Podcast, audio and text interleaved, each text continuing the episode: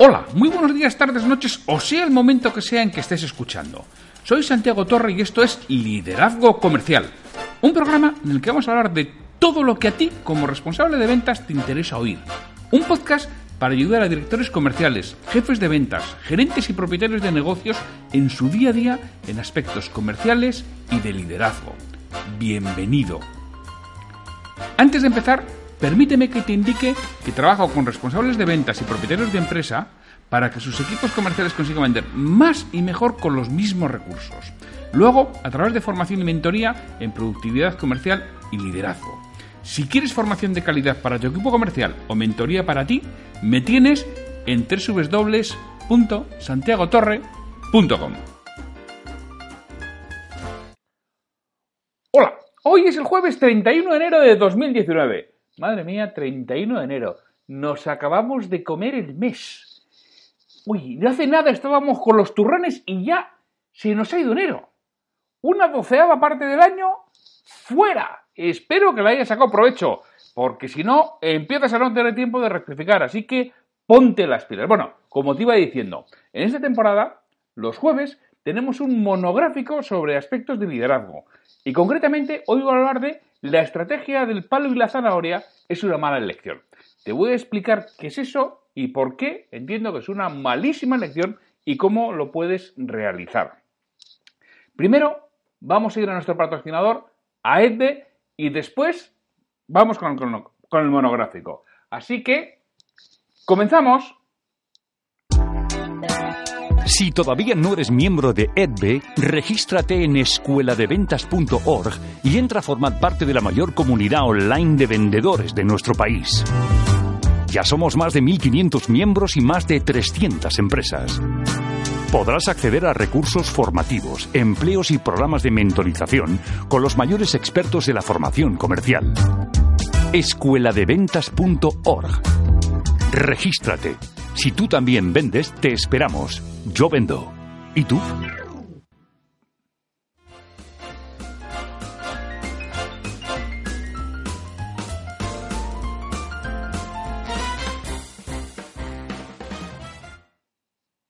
Cuentan que en África y en algunas zonas de Asia utilizan un ingenioso sistema para cazar monos vivos y poder amaestrarlos posteriormente.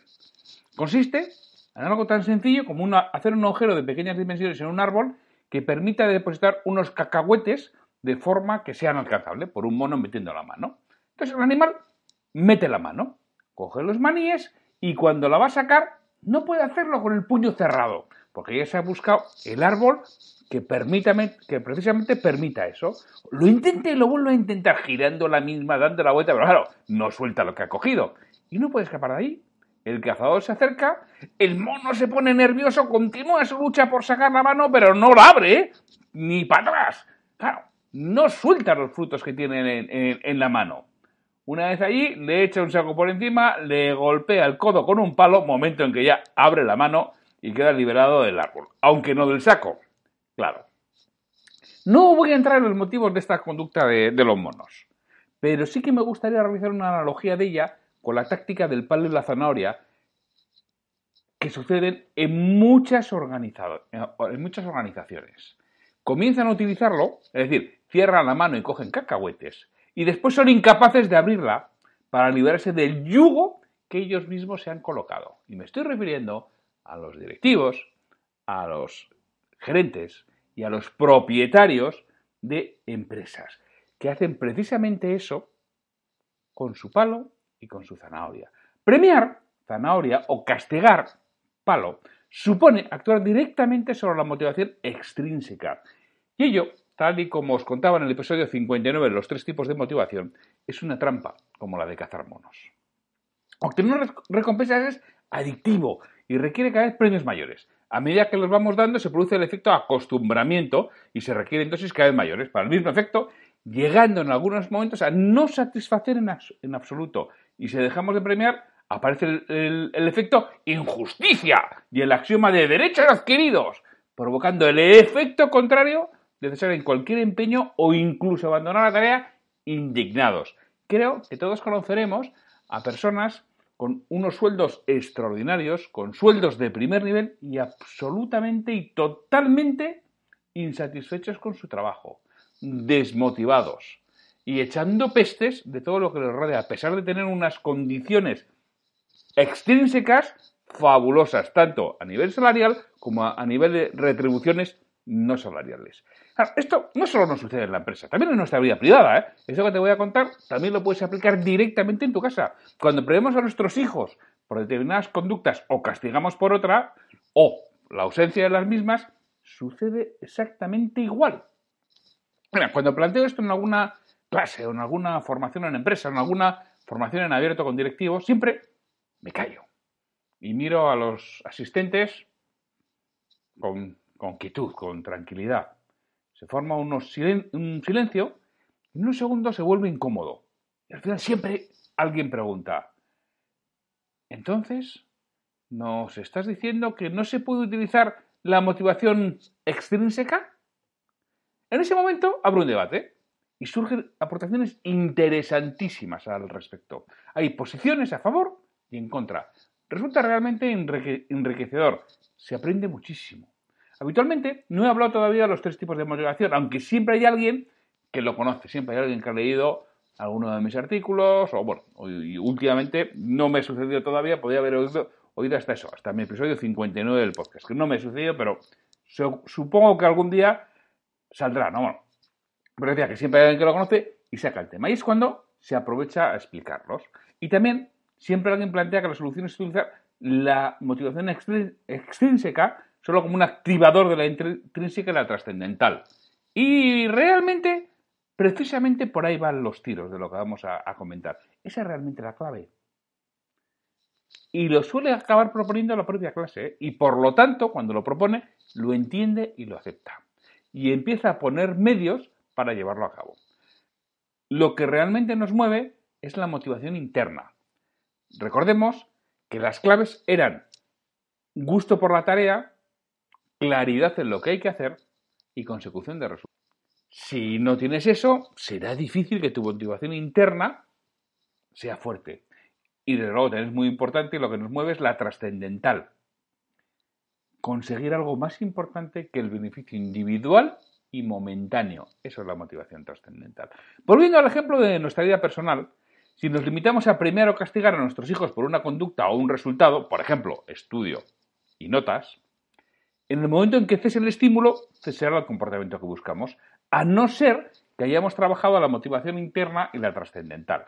Si me limito a decirle que si no aprueba no saldrá o no tendrá el móvil nuevo o similar, o al revés, si aprueba lo obtendrá, lo único que conseguiré es que cada vez los premios y castigos tengan que ser mayores y a largo plazo pierden todo efecto generan enfrentamiento y generan relaciones de poder, no de autoridad. Lo mismo, si oyes el episodio en el que hablo de la paradoja, oirás la diferencia entre poder y autoridad. No digo que no sea necesario realizarlo, ¿eh? Y muchas veces es imprescindible y condición necesaria, pero no suficiente. Lo tengo que utilizar combinándolo con esfuerzos en que realmente le guste estudiar. Tenga claro qué es lo que debe hacer y cómo. Obtenga resultados y vea reconocido su esfuerzo. Si además trabajo sobre lo que va a aportar a la sociedad o a su futuro el esfuerzo que está realizando actualmente, seguramente conseguiré que cuando cese el estímulo, premio castigo, su conducta se haya convertido en un motivador suficientemente fuerte para que no necesite otro. Vamos a ver. Voy a repetir un poco. Si yo solamente premio o castigo, doy un premio por sacar muy buenas notas o un castigo por suspender, esto es como la trampa de los monos que cada vez el premio o el castigo tiene que ser más fuerte y acaba no teniendo efecto. ¿Qué es lo que tengo que hacer? Tengo que hacer, uno, conseguir que le guste estudiar, que tenga claro cómo tiene que estudiar, que tenga los medios, por supuesto, para hacerlo y que obtenga resultados. Y él mismo va a ver reconocidos sus esfuerzos. Si además le hago ver lo importante que es a medio y largo plazo esa obtención de estudios y obtención de resultados y cómo le va a beneficiar para tener un mejor futuro, un mejor trabajo, poder ofrecer algo mejor a sus hijos, no es sencillo, es una labor de zapa, de seguir con ello. Pero cuando lo consigues, se convierte en un elemento motivador suficiente para, a pesar de no tener estímulo externo, premio o castigo, continúe con ello, porque ya su motivación interna, el gusto por hacerlo y su motivación trascendental, lo que le va a reportar en un futuro, es suficientemente fuerte.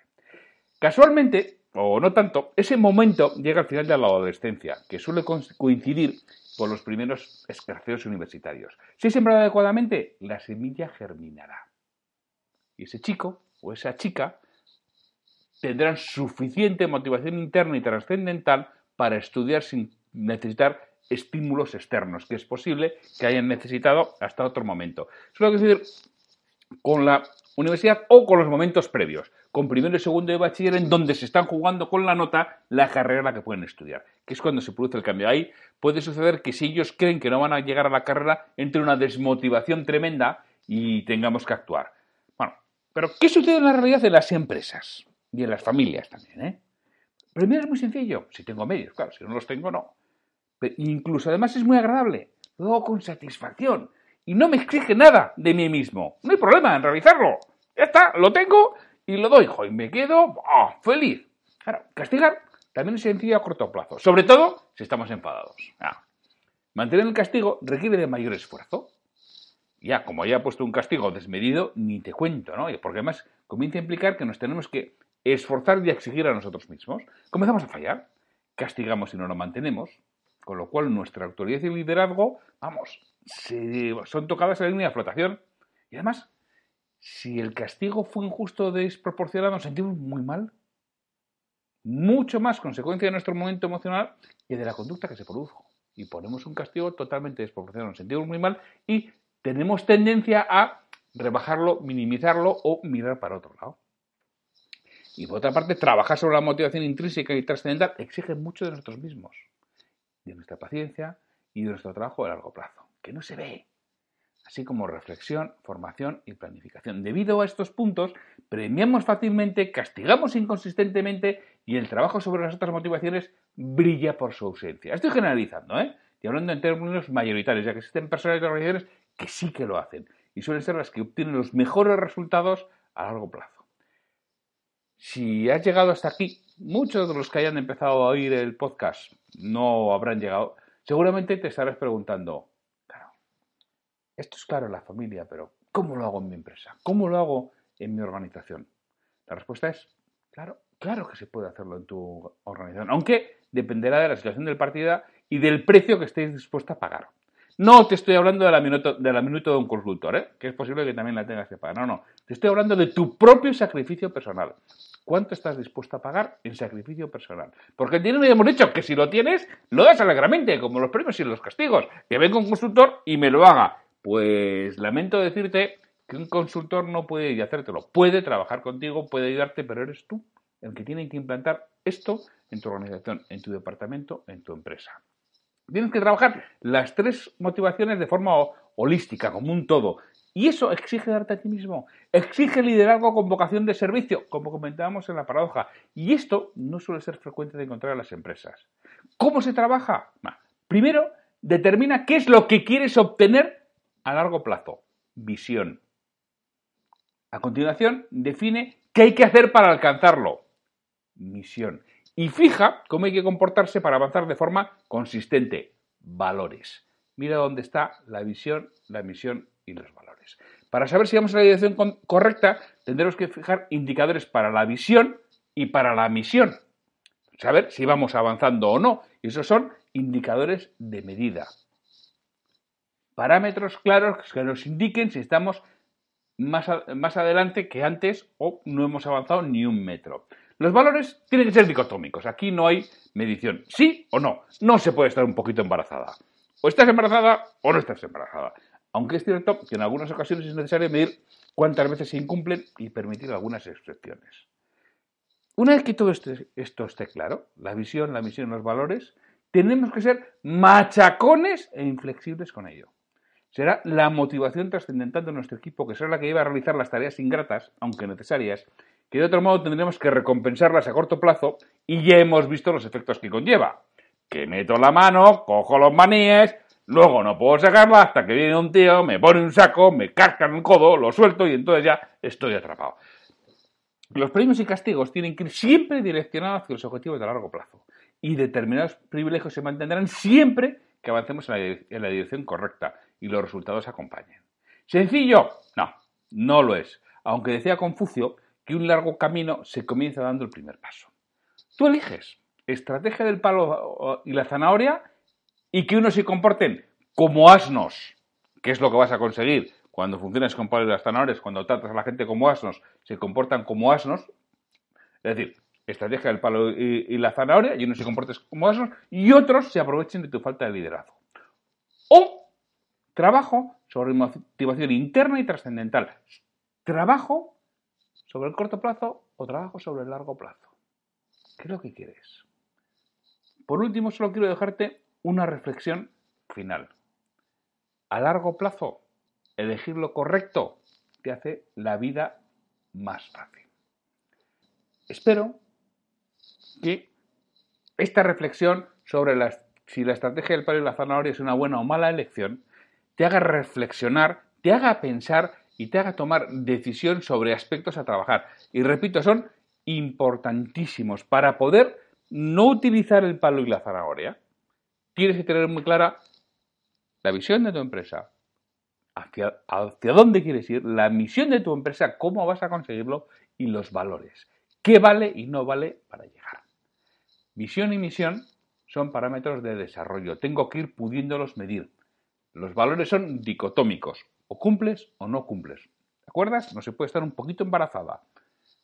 Y tienes que ser machacón e insistente para que eso se cumpla. E irás premiando en función de si se está llegando a la visión a través de la misión y respetando los valores, que eso es innegociable.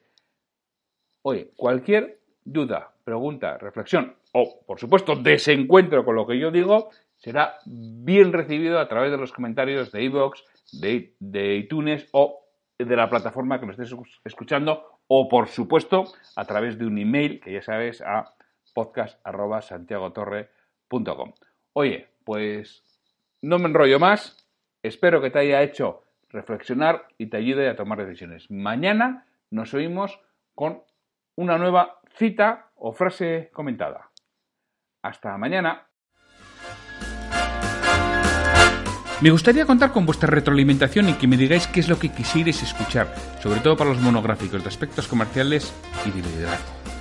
Si este episodio te ha aportado valor, te agradecería que lo compartas en redes sociales para que otras personas lo conozcan. Me ayudarás a ganar difusión y que este esfuerzo que realizo con el programa cobre sentido. Mira, si este episodio lo escuchas en iTunes, te agradecería una reseña de 5 estrellas en la plataforma. Si lo haces en iVoox, puedes darle al botón de me gusta en cada episodio que escuches o dejarme un comentario en lo que es el programa Liderazgo Comercial. Te lo agradeceré muchísimo y responderé todos los comentarios y haré mención en un nuevo episodio del podcast. Para cualquier duda, consulta, comentario o para contratarme, para que trabaje contigo y conseguir que tu equipo comercial venda más y mejor, me puedes encontrar en mi web www.santiagotorre.com o en el correo podcast arroba santiagotorre.com. Hasta el próximo episodio.